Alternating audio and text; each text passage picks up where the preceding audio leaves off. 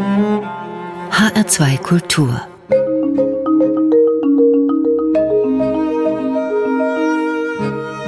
Doppelkopf Heute am Tisch mit dem Cellisten Wolfgang Böttcher, Gastgeber ist Eckhard Rölke. 18 Jahre lang war er Solo-Cellist bei den Berliner Philharmonikern unter Herbert von Karajan. 1958 ist er in das Orchester gekommen. Er war Mitglied des Brandis-Quartetts, hat als Cello-Professor in Berlin unterrichtet. Über sein vielfältiges, künstlerisch reiches Leben wollen wir sprechen. Von Kindheit an im Mittelpunkt die Musik, die klassische Musik, das Cello. Herr Böttcher, guten Tag, schön, dass Sie hier sind. Ich freue mich, wieder in dem alten Haus des Rias zu sein. In Berlin zeichnen wir dieses Gespräch auf. Wenn man sich mit der Binnenstruktur, Herr Böttcher, eines Orchesters nicht richtig auskennt, was macht denn ein Solo-Cellist? Welche Aufgaben hat er? Der hat vor allem die Aufgabe, seine Gruppe gut hinter sich zu scharen, dass sie wissen, auch bei heiklen Einsätzen, an denen können wir uns festhalten, irgendwie mit Körperkontakt oder auch mit einfach indem er spielt, zeigt der uns, wo es lang geht. Aber man muss natürlich immer noch das Ganze im Auge behalten. Also eine Gruppe darf sich nie völlig emanzipieren, dann geht's schief. Nicht? Man muss also auch die Bläser einbeziehen. Und da ist natürlich die eigentliche Stelle, von der alles ausgeht, der Konzertmeisterposten. Und die Gruppe, von der Sie sprechen, das ist dann die Cello-Gruppe. Und das, das sind in der Regel bei den Berliner Philharmonikern zum Beispiel bei der in Anführungsstrichen normalen Besetzung zwölf Cellisten. Ja, so sind die zwölf Cellisten. Inzwischen sind noch zwei Stellen dazugekommen. Aber die haben wir ja auch gegründet, die zwölf Cellisten der Berliner Philharmoniker. Das war so eine Idee von Kollegen von uns, hat gesagt, jetzt sind die, äh, sind wir alle jung. Damals waren wirklich die letzten älteren Herren, die auch noch vom Kriege gezeichnet waren, in Pension gegangen und wir waren eigentlich alle spielfähig und jung und einer hat sich das also in den Kopf gesetzt, wir müssen jetzt alle zusammenspielen. Das ist also ein spezielles Ensemble, das sich gegründet hat, nämlich die zwölf Cellisten so. ohne Streicher, ja. weitere Streicher. So ist es. Solo-Cellist bedeutet selbstverständlich auch, dass er die Soli spielt, so sie denn mal anfallen. Ja, so ist es. Und das ist natürlich immer das besonders Heikle in einem großen Orchester, denn daran wird man gemessen. Das hören alle, was man dann spielt. Da gibt es so ein paar Takte im Feuervogel von Strawinski, die hat manchen schon seinen guten Namen gekostet. Die Berliner Philharmoniker, ein Orchester der Selbstverwaltung, das ist natürlich auch was ganz Besonderes. Also die entscheiden selber zum Beispiel, wer ihr Chefdirigent wird. Da gibt es keinen Kulturpolitiker, der das von außen aufträgt den Musikern. Wie war denn dieses Verhältnis zwischen dem selbstbewussten Orchester und Herbert von Karajan? Und diese Zeit haben Sie ja erlebt. Ja, also das war eine wunderbare Zeit, muss ich jetzt mal als erstes sagen. Ich kam 1958 ins Orchester und Karajan ist nach Furtwängers Tod ja gewählt worden. Das war 54. Also er war noch relativ kurz da, vier Jahre. Und ich habe diesen ganzen Aufbau mit ihm, auch diesen Aufschwung, den das Orchester mit ihm nahm, habe ich erlebt. Und das, der war einfach beglückend. Er war einer von uns und ähm, unterhielt sich mit einem auch auf einer Reise. Plötzlich stand er neben einem und hat einem erzählt, hier in Schweizer Bergen, hier habe ich meinen Segelflugschein gemacht und ich weiß nicht was alles. Also eigentlich ein sehr angenehmes, wunderbares Verhältnis. Einer von uns, sagen Sie? Also es gab keine hierarchische ähm, Diskrepanz. Nein. Das haben wir nie so empfunden. Ich werde das heute oft gefragt. Das haben wir nie so empfunden. Natürlich ist einer, der die Sache führt, der auch seinen Klangvorstellungen weitergibt. Aber das haben wir natürlich alle begeistert mitgemacht, denn es war auch, hatte alles Hand und Fuß, was er tat. Und er war immer exzellent vorbereitet. Also das war was ich an diesem Mann ungeheuer bewundere, ist diese Disziplin. Aber in der Grundhaltung dann kollegial, wenn ich Sie richtig verstehe, ja, Herr Böttcher. Ja, ja. Also Auf nicht der Fall. Zampano, der da vorne steht und der Maestro, nein, der dem Orchester seinen Willen aufzwingt. Nein, nein, nein. So habe ich das nie gesehen. Wir hatten eine ganz wunderbare Zeit mit diesem Meister, der auch wirklich das geformt hat aus dem Orchester, was er gern wollte. Und da musste er natürlich gegen einen ungeheuren Schatten kämpfen. Und dieser Schatten hieß Furtwängler, nicht? Das, was der mit Beethoven, das saß so tief in den Musikerknochen. Und er hatte aber ein anderes Beethoven-Bild, von dem wir heute wahrscheinlich sagen würden, wenn man die Metronome mal doch nie ein bisschen ernst nimmt, da ist der Karajan näher dran als der Furtwängler. Also an der Frage des Tempos zum Beispiel kann Eine man das Frage festmachen. Des Tempos. Mhm. Wobei man das Tempo sicher nicht nur vom Metronom abhängig machen kann, aber ähm, es, es gibt eben Sätze, andante Sätze, die bei Furtwängler wirklich langsame Sätze sind. Und andante ist eigentlich was Gehendes.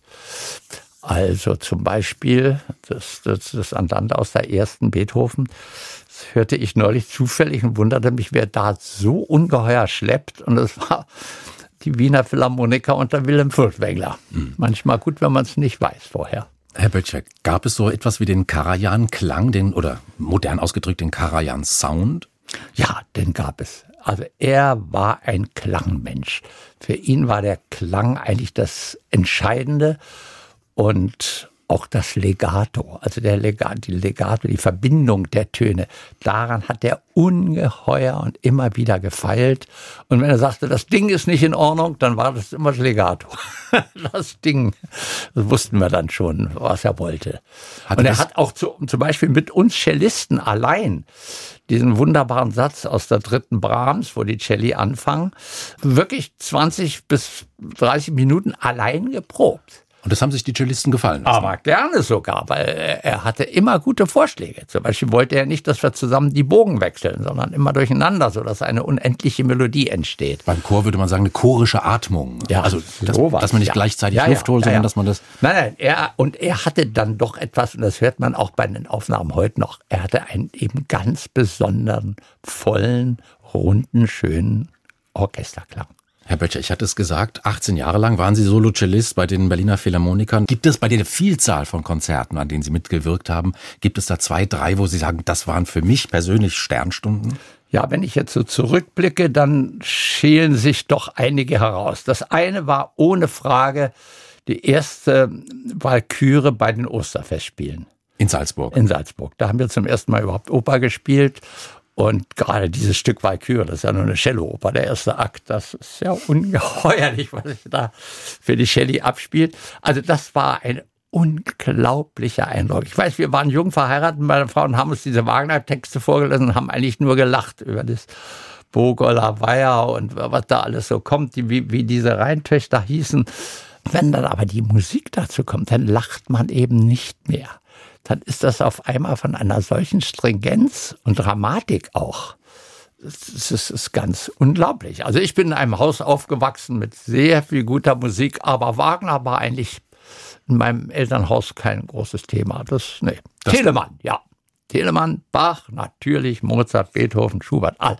Aber Wagner hm, hat, da hielt man Abstand. Also Wagner in Salzburg, das war eines der ja, Höhepunkte. Ein zweites, ein weiterer? Ein weiterer war die achte Bruckner im Konzertgebau in Amsterdam. Es war sehr heiß, ich weiß, wir haben furchtbar geschwitzt, aber dieses Adagio, das war eigentlich unvergesslich und ich habe diese Aufführung später im Radio gehört und da war es genauso. Und das ist auch wieder Meister Karajan, wie er dieses Adagio wirklich breitest aussingen kann. Und ich habe damals zu unserem Intendanten gesagt, also da hat er wohl den lieben Gott gefunden. Und dann sagte Stresemann etwas spitz, er hat es aber nicht gemerkt. ja, also das ist ganz bestimmt auch einer der, der Höhepunkte. Und jetzt sage ich Ihnen auch gleich den dritten. Aller guten Dinge sind drei.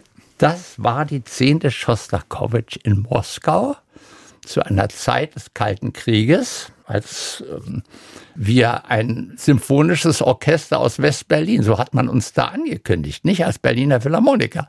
Also da war noch wirklich äh, diese Theorie, dass West-Berlin eine politisch selbstständige Einheit ist und eigentlich sollte da gar kein Orchester, aber der Karajan hat es durchgesetzt. Und da gab es auch allerhand Querelen. Das hat der Karajan auf vielen Reisen, hat er die aufs Programm gesetzt und dort wollte er sie dem von ihm hochverehrten Komponisten Schostakowitsch präsentieren. Er war anwesend. Er war anwesend und ich werde nie vergessen, wie er mit seinen dicken Gläsern, Brillengläsern kam und die dicken Tränen liefen ihm unter der Brille hervor. Es war sowas Anrührendes. Und er hat dann kurz danach, das hat mir dann mein Kollege Geringers erzählt, gesagt, ja, also sowas von einer Aufführung das hat er noch nie erlebt. Das muss dann richtig beglückend sein, da Teil gewesen zu ja, sein, an, das dazu war sehr beigetragen zu haben. Auf diesen hm. Genius einmal wenigstens so aus der Ferne begegnet zu sein. Wir könnten natürlich jetzt selbstverständlich die Berliner Philharmoniker hören, eine der unzähligen Aufnahmen, an denen Sie mitgewirkt haben, Herr Böttcher. Aber nicht die Berliner Philharmoniker sind Gast hier im Doppelkopf HR2 Kultur, sondern Sie, Wolfgang Böttcher. Und deshalb werden wir Sie auch jetzt hören mit zwei Sätzen aus der Suite für Cello Solo C-Dur von Johann Sebastian Bach, die Buren 1 und 2.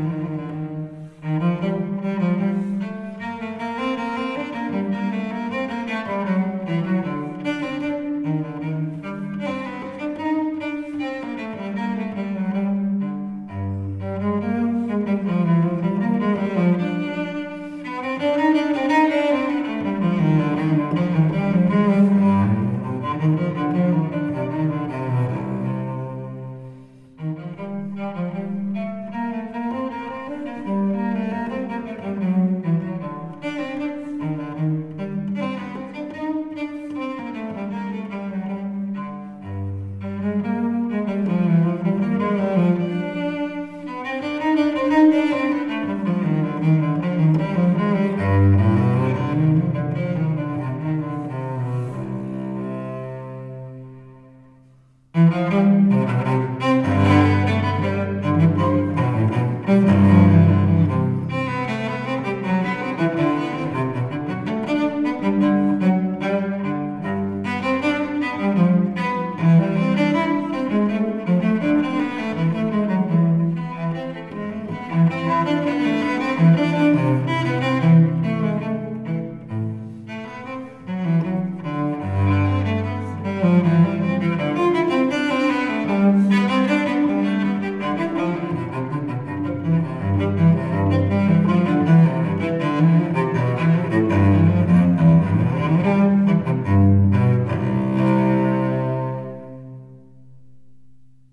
Das waren die Buren 1 und 2 aus der Suite für Cello Solo C-Dur Bachwerke Verzeichnis 1009.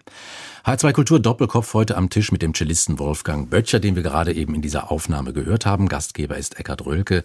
Lassen Sie uns mal von vorne beginnen. 1935 in Berlin geboren. Ja. Man hat es schon ein bisschen gehört, so ein kleinen Berliner Akzent ist zu hören. Wie sind Sie zur Musik gekommen? Wie sahen die ersten Berührungen mit der Musik aus? Also ich bin in einem Musikerhaus aufgewachsen. Mein Vater war ein sehr guter Pianist und hat regelmäßig zu Hause musiziert mit Freunden, Trios, äh, Klavierquartette. Und die im Ohr bin ich sehr oft eingeschlafen. Also das, das hat man schon so ganz früh im Ohr und es ist einem so vieles so ganz und gar vertraut.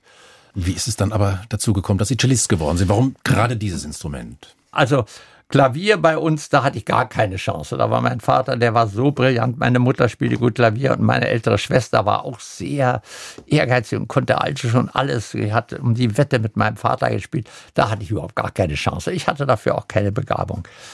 Aber unter diesen Musikern, die ab und zu zu meinem Vater kamen, war auch ein Ulrich Pretzel. Und der war der Bruder von Raimund Pretzel und Raimund Pretzel nannte sich später Sebastian Hafner nach Sebastian Bach und der Hafner Symphonie. Und als solcher ist er vielen ja ein Begriff geworden. Und dieser Ulrich Pretzel, der hat also mit einer Hingabe sein Cello traktiert, dass ich einfach fasziniert war. Auch war ich fasziniert, dass wenn wir, es hieß dann so, jetzt die Kinder ins Bett, die Erwachsenen konnten dann Abendessen, und da kam der mit uns ins Kinderzimmer, dieser Onkel Uli, der Ulrich Pretzel, und erzählte uns jedes Mal ein Märchen. Also den habe ich nun sehr verehrt und geliebt. Und sein Instrument, das fand ich, das wäre auch was für mich. Aber daran war damals noch nicht zu denken. Wir sind dann evakuiert bei der, in der Bombenzeit in die Uckermark zu, zu denen von Arnim in Friedenfelde, wo wir eine wunderbare Kinderzeit hatten. Wunderbar. Also wir haben von diesen grausigen Dingen, die zu dieser Zeit, den beiden letzten Kriegsjahren in diesem unserem Land hier passierten, haben wir nicht viel mitgekriegt, außer dass wir die Bomber immer nach Berlin flogen sahen. Und erst nach dem Krieg hat meine Mutter auf dem schwarzen Markt ein silbernes Armband verkauft und mir davon ein Cello gekauft, das ich mir gewünscht hatte.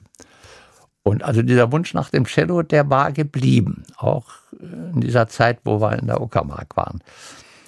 Und dann bekam ich also ein Cello, habe auch erstmal ein bisschen drauf gespielt und irgendwann fing ich aber auch an, hm. richtig zu üben. Und dann haben Sie gute Lehrer bekommen, natürlich. Also meine erste Lehrerin war sogar eine Schülerin von Julius Klengel, dem berühmten Klengel aus Leipzig. Und die hat mir mit großer Geduld und Liebe das Cellospielen beigebracht.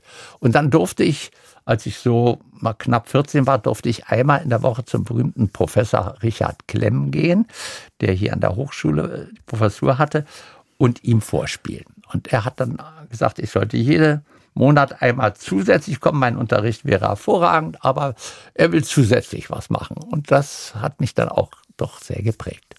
Jetzt machen wir einen Sprung. Das Jahr 1958. Sie sind von Jahr zu Jahr besser geworden. Dann 1958 gab es, glaube ich, in Ihrem Leben zwei Ereignisse, die wichtig waren. Ihre ältere Schwester Ursula Tredeböttcher hatten Sie schon erwähnt, Herr Böttcher.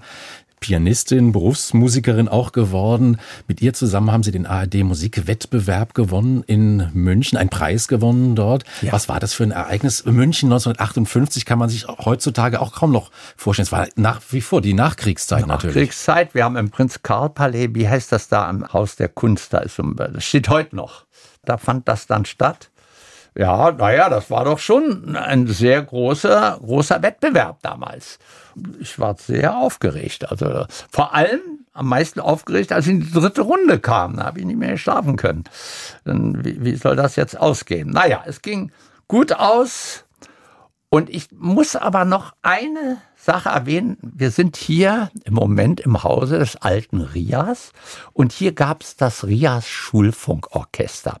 Und da bin ich mit 14 Jahren aufgenommen worden und dieses Orchesterspielen hat mich sehr geprägt. Und auf die Weise war ich dann auch in der Lage, ohne weitere berufliche Orchestererfahrung gleich bei den Philharmonikern einzusteigen und das sozusagen das ist dasselbe Jahr. Das wollte ich sagen. Ja, zwei Ereignisse, ja, ARD zwei Ereignisse, Wettbewerb das und das Vorspiel bei den Berliner Philharmonikern. Ja. Ich glaube, da wurden Sie auch begleitet von Ihrer älteren auch Schwester. Von meiner Schwester, jawohl. Und der Karian hat noch gesagt, dass er mir den aber nicht nur engagiert, weil er so ein hübsches Mädchen mitbringt am Klavier. ich kann mich auch an dieses Probespiel das war in der Hochschule im Chorsaal, sehr gut erinnern. Es waren gefragt zwei Orchesterstellen und eine kannte ich überhaupt nicht, die Coriolan-Ouvertüre. Und da sagte Herr Bowitzki, da wollen wir ihm da anders gehen. Und sagt Kaya, nein, nein, nein, nein. Das soll er mal schön langsam lesen und fing an, mich zu dirigieren. Und in dem Moment war alle Nervosität von mir weg. Also der hatte eine Ausstrahlung mit seinem Arm und mit seiner Hand. Es ist unerklärlich. Er hat sie sozusagen Geführt. ge ge geführt, gelockt Er hat auch und alles mir rausgeholt, den was sie Bogen aus der Hand genommen. Es ging alles von selber auf einmal. Und ich war bis dahin, habe ich wirklich also äh, gebibbert vor, vor äh, Aufregung. Und er wollte natürlich sehen, er war ja relativ jung und wollte auch sehen, wer kommt ins Orchester, wie dieser junge neue Mann auf ihn reagiert. Hat es dann lange gedauert, bis Sie das erfahren haben? Oder sind Sie rausgegangen und haben schon gewusst, den Nein, Job habe ich nein, in der nein, Tasche? das hat sicher ein bisschen gedauert. Ich weiß ja nicht mehr. Aber doch, ich habe es noch am selben Tag erfahren. Doch, ja, ja, ja, ja. Sie wurden begleitet bei dem Probespiel von Ihrer Schwester Ursula Trede-Böttcher. Und Sie haben, Herr Böttcher, jetzt eine Aufnahme mitgebracht. Da sind Sie beide zu hören. Ein Stück Musik von Wolfgang Amadeus Mozart. Und ich habe jetzt absichtlich gesagt, es war ein Stück Musik von Mozart. so ist es handelt sich richtig. nämlich um ein Torso.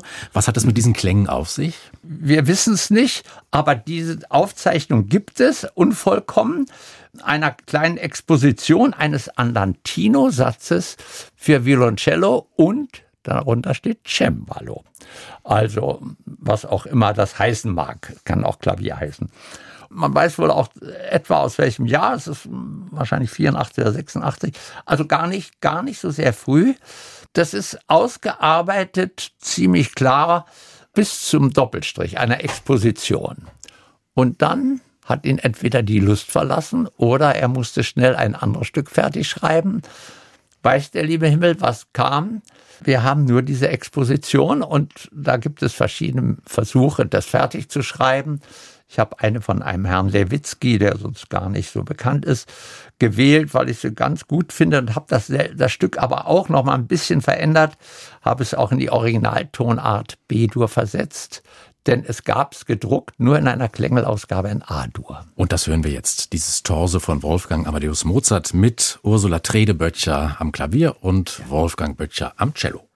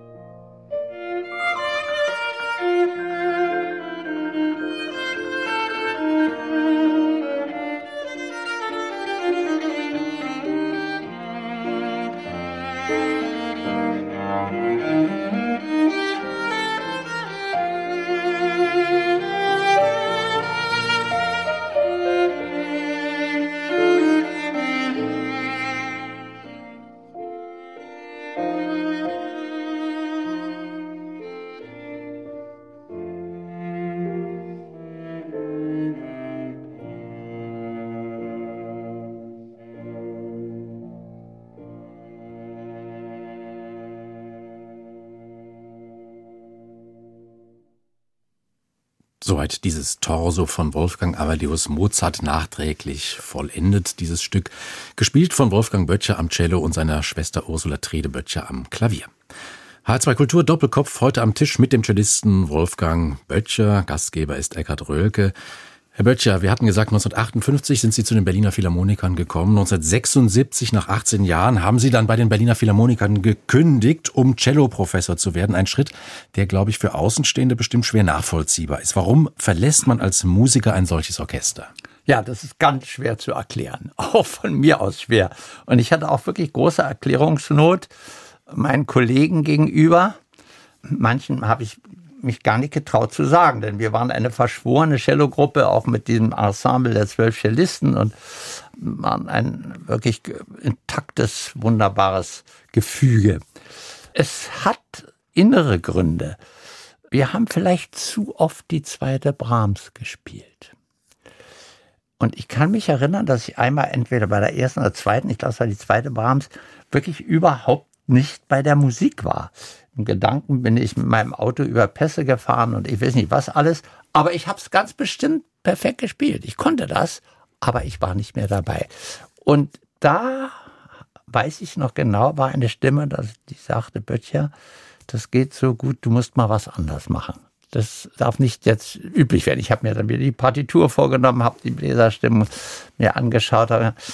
Vieles hat sich ja doch immer wiederholt. Aber es war so ein inneres Zeichen, jetzt musst du mal in deinem Leben was anders machen. Und nachdem ich schon mehrfach auf Professuren angesprochen worden bin, auswärts, das war Detmold und Freiburg, Hamburg, wurde ich dann doch schwach, als es um die Stelle meines Lehrers ging, der mich persönlich sehr gebeten hat, doch seine Arbeit fortzusetzen. Ich weiß, dass ich damals sagte, weil es da gibt ähm, wirklich erschütternde Beispiele von Musikern, die das Orchester verlassen haben, diesen Glanz des Orchesters und es kam überhaupt kein Schüler zu ihnen. Sie blieben irgendwo äh, einsam und allein. Und ich sage, das muss ich erst testen, ob ich überhaupt attraktiv bin für, für junge Leute. Und habe mir auferlegt, das fünf Jahre neben dem Orchester zu machen. Und nach relativ kurzer Zeit hatte ich schon eine sehr attraktive Cello-Klasse war wirklich so. Und ich merkte auch, dass das mein Ding ist, dass ich wirklich auch nicht auf die Uhr gesehen habe beim Unterrichten, sondern dass mich das interessierte, was der junge Mensch von sich aus bringt und wo man ihn noch hinbringen müsste oder in welche Richtung man ihn sich entwickeln lassen muss. Und das ist doch so spannend gewesen, dass ich mich dann entschlossen habe, nach diesen fünf Jahren, tatsächlich ein Angebot der Hochschule mhm. anzunehmen. Und ich hatte dann auch eine sehr gute Zeit, immerhin so knapp 40 Jahre als Lehrer. Und als Musiker mussten sie natürlich auf das Musizieren nicht verzichten. Stichwort Brandis-Quartett, Herr Böttcher. Da ja. wollte ich natürlich auch zu sprechen kommen. Jawohl. Fast 26 Jahre lang haben ja. Sie in gleicher identischer Besetzung zusammengespielt. Eine große Zeit, ein großes Quartett, eine total intensive, ganz andere Musizierhaltung mhm, natürlich ja, als als Orchestermusiker. Sie sind gut informiert, Herr Röge. Naja, das gehört zu meinem Beruf dazu. Tatsächlich. Die Recherche. Äh, ja, tatsächlich haben wir das Quartett gegründet in dem Moment, als ich gekündigt habe. 75 76 habe ich das Orchester verlassen. Und dann haben wir 25 oder 26 Jahre wirklich sehr intensiv und schön Streichquartett gespielt. Und 100 Streichquartette einstudiert, habe ich auch gelesen. Ja, das ist bestimmt, ja, ja. Und dann habe ich gelesen, dass Sie für das fünfte Streichquartett von Bella Bartok 85 Proben gemacht haben. Das, das habe ich, kann ich mich jetzt nicht mehr erinnern. Aber wenn das so stimmt und in der Größenordnung wird es auf jeden Fall stimmen, dann heißt es auch, dass es knallharte Arbeit war. Knallharte Arbeit. Und zwar war das mein Wunsch für unser erstes Programm. Ich wollte gern das fünfte Bartok, weil ich fand das sehr, sehr schwer, rhythmisch, wie wir damit fertig werden würden. Also 85 Proben, das kann ich jetzt mir nicht mehr so ganz vorstellen. Aber äh, auf jeden Fall haben wir viel geprobt. Und das war bei unserem Debüt, das fand in Hitzacker in den sommerlichen Musikschagen statt. Das haben wir dort gespielt. Und Brandesquartett bedeutet auch, das waren vier Musiker von den Berliner Philharmonikern. Ja. Das ist ja auch keine Selbstverständlichkeit. Nein. Könnte ja sein, dass sie sich nein, wie nein. auch immer zusammengefunden nein, haben. Nein, nein, nein, Das war, war schon so. Wir waren alle im, im Orchester und und auf die Weise konnte man auch die freien Tage so einigermaßen so, so verplanen fürs Quartett. Aber es war immer eine ziemlich schwierige Sache mit den, mit den, mit den Konzertdaten. Jetzt vielleicht eine heikle Frage, Herr Böttcher. Ich meine, wir haben Sie jetzt gehört in diesem Doppelkopfgespräch. Sie sind eine Persönlichkeit, eine starke Persönlichkeit. So ein Quartett, wenn das vier starke Persönlichkeiten ist, woran arbeitet man dann? An der Homogenität, an der Übereinstimmung oder an der Ausarbeitung der unterschiedlichen Persönlichkeiten? Also an, an den Persönlichkeiten haben wir nicht so sehr gearbeitet, sondern an den Stücken. Wir haben uns den Beitrag vorgenommen und jeder wusste genau, wie das Stück eigentlich sein soll. Und dann haben wir daran so lange gearbeitet, bis wir erstmal nur durchgekommen sind. Das ist schon schwer. Und dann haben wir es ausgearbeitet, so wie sich das eben gehört. Und da war natürlich der sehr überlegene und in der Kammermusik sehr reife Thomas Brandes schon sehr hilfreich in der Arbeit und hat es eigentlich meistens auch bei den schwierigen Stücken in die Hand genommen. Aber es hatte jeder was zu sagen und wir hatten eigentlich keine Probleme so mit, mit Persönlichkeitsstrukturen. Ich hatte das gesagt, weil man jungen Streichquartetten heutzutage gelegentlich vorwirft, dass die zu glatt, zu homogen klingen, mhm. dass die Persönlichkeiten ja. hinter dem Gesamtklang so ein bisschen verloren gehen. Das ist tatsächlich so, ja. Darauf zielt die Frage. Ja, und das war bei uns nicht so. Da war doch jeder eine ausgeprägte künstlerische Persönlichkeit, die aber bereit war, sich in den Dienst des Ganzen zu stellen. Das heißt, der Notentext ist heilig. Notentextes, also in ein Gespräch einlassen mit den anderen und denen auch mal zuhören beim Spielen und dann aber auch wieder die Initiative ergreifen. Soweit das Thema Brandis-Quartett, Wolfgang Böttcher. Jetzt wollen wir Sie aber, nachdem wir Sie ganz solo gehört haben mit Johann Sebastian Bach im Zusammenspiel mit ihrer Schwester Ursula Trede-Böttcher als Kammermusiker. Jetzt wollen wir sie als Solist hören und zwar im Konzert G-Dur von Luigi Boccherini. Wir hören einen langsamen Satz. Was ist der Reiz dieser Musik? Eine unglaubliche Kantabilität. Also wenn er nur diesen einen Satz geschrieben hätte und man wüsste sonst nichts, dann wäre das ein großer Komponist für mich. Und es ist in diesem Hause aufgenommen worden, wo wir jetzt sitzen.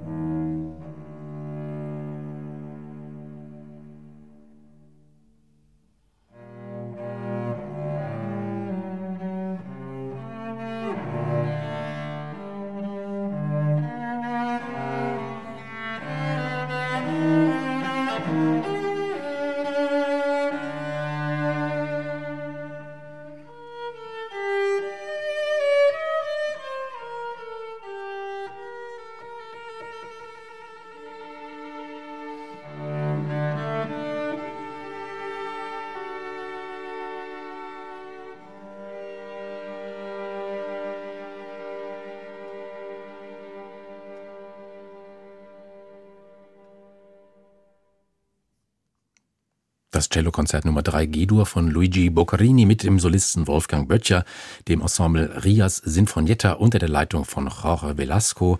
Wir hörten den zweiten Satz Adagio, ein ganz großer Gesang, eigentlich ein ganz einfaches Stück, Herr Böttcher, aber mit einer unglaublichen Wirkung. So ist es, ja. Ja, das ist eben, das Einfache ist dann doch manchmal das ganz Große. Wenn es so ganz simpel und einfach erscheint, aber sowas von Sanglichkeit hat unglaublich schön. Ein Thema möchte ich ansprechen und damit zurückkehren auf die Berliner Philharmoniker, auf das Orchester. Sie haben natürlich viele Kontakte als Berliner auch noch zu dem Orchester hinein. Gibt es da, wenn Sie über die Zukunft des Orchesters denken, gibt es da Klippen, gibt es da Herausforderungen, die einfach neu sind in diesen Zeiten?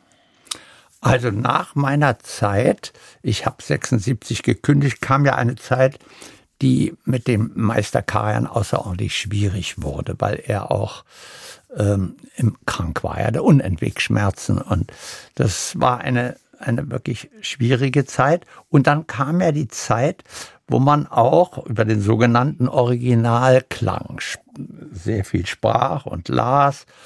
Und die Kollegen waren eigentlich immer sehr begeistert, wenn der Nikolaus Harnoncourt zu ihnen kam. Und ich weiß noch, wie einer meiner Kollegen sagte, weißt du, aber der verlangt wenigstens mal was von uns. Der fordert uns heraus. Und äh, da gibt es natürlich auch im Orchester jetzt auch Bestrebungen, die Barockmusik eben doch nun anders zu spielen als eben die Musik des 19. Jahrhunderts. Da gibt es eine, eine neue Richtung und äh, da kommt auch keiner mehr äh, drum rum. Also da muss man sich mit beschäftigen. Und das hat ja Simon Rattle als Chef dann auch ähm, gefördert, auch das kleinere Besetzung, das Aufeinanderhören, das, Sicher. das ja. eine gewisse Flexibilität ist da ja, angekommen. Ja. Aber sie haben sich dann auch die, die, die wirklich speziellen Barock-Dirigenten gehört, die, die dafür zuständig sind, haben, haben sie sich auch geholt und waren auch sehr bereit, das zu machen vielleicht nicht unbedingt gleich äh, auf, auf alle Seiten Darmseiten aufzuziehen. Ich glaube, das hat man auch nicht so sehr von ihnen verlangt. Ähm, das ist auch meiner Meinung nach nicht so unbedingt nötig, weil gerade in der Barockzeit hat man noch sehr viel experimentiert mit vielen Dingen. 1619 hat Michael Pretorius in seinem Syntagma Musicum geschrieben, werden diese in Quinten gestimmte Instrumente, also unsere Geigen- und Cellofamilie, aber mit stählernen oder kupfernen Saiten bespannt, geben sie einen lieblicheren Ton. Das 19. Jahrhundert, klar, nur Darmseiten. Aber der Triumphzug der Stahlseite, der ist doch nicht mehr aufzuhalten, sondern bei unserem Instrument und auch bei den Kontrabässen nicht. Herr Böttcher, vielleicht insgesamt noch eine Frage nach der Bedeutung der klassischen Musik heute in unserer Gesellschaft. Die Bildungs Inhalte, die ändern sich, die Freizeitgestaltung der Menschen, die ändert sich. Erfüllt Sie das als Musiker mit Sorge, dass da ein bisschen Aufmerksamkeit abgezogen wird von der klassischen Musik? Also die klassische Musik war immer schon für eine kleinere Gruppe von Menschen da. Das ist ganz klar. In Wien haben die Botschafter und wie sie alle, äh, alle hießen, Rasumowski und ähm, die, die hatten den Ehrgeiz, von Beethoven als, als äh, Widmungsträger genannt zu werden, haben sich das auch was kosten lassen. Aber es war auch so, dass es damals noch nicht Seele mit 2000 und 3000 Plätzen gab. Der erste Platz, wo in großer, wo, wo große Konzert stattfand, war wohl London. Also Allen Heiden war doch sehr beeindruckt, als er da nach London kam und eben doch in den großen Seelen äh, seine Musik gehört hat. Und das hat sich natürlich jetzt ausgebreitet. Und wir dürfen aber nun nicht eigentlich erwarten, dass 100 äh, Prozent der Bevölkerung wirklich für die klassische Musik, ähm, dass, dass sie ihnen zur zweiten Natur ist, so wie es für uns ist, für uns Musiker. Aber ich sehe das an meinen Kindern. Die haben einen sehr guten Musiklehrer gehabt und haben die ganze Zauberflöte von A bis Z in einem Schuljahr gesungen. Also die kennen jedes Duett, jede Arie, alles. Und das ist für sie tatsächlich auch Nahrung für ihr Leben. Also ein Plädoyer auch für mehr Musikunterricht. Ja, unbedingt. Also ganz unbedingt. Und auch, aber eben guten Musikunterricht, das wäre so wichtig.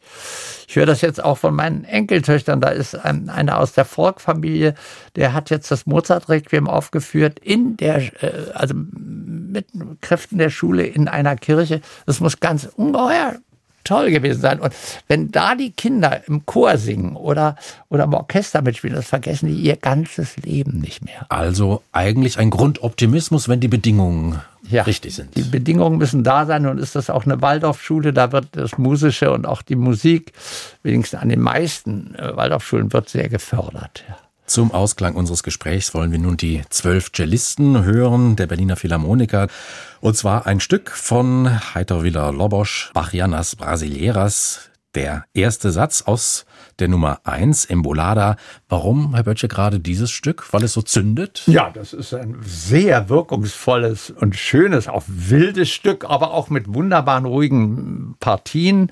Und das macht, tut eigentlich immer seine Wirkung. Und wenn man glaubt, man würde jetzt ein ganzes Orchester hören, dann täuscht man sich. Man hört in Anführungsstrichen nur zwölf mm, Cellisten der Berliner Cellisten. Philharmoniker, darunter auch Wolfgang Böttcher. Er war zu Gast hier im HR2 Doppelkopf. Gastgeber war Eckhard Rölke. Herr Böttcher, herzlichen Dank. Es war mir eine Freude.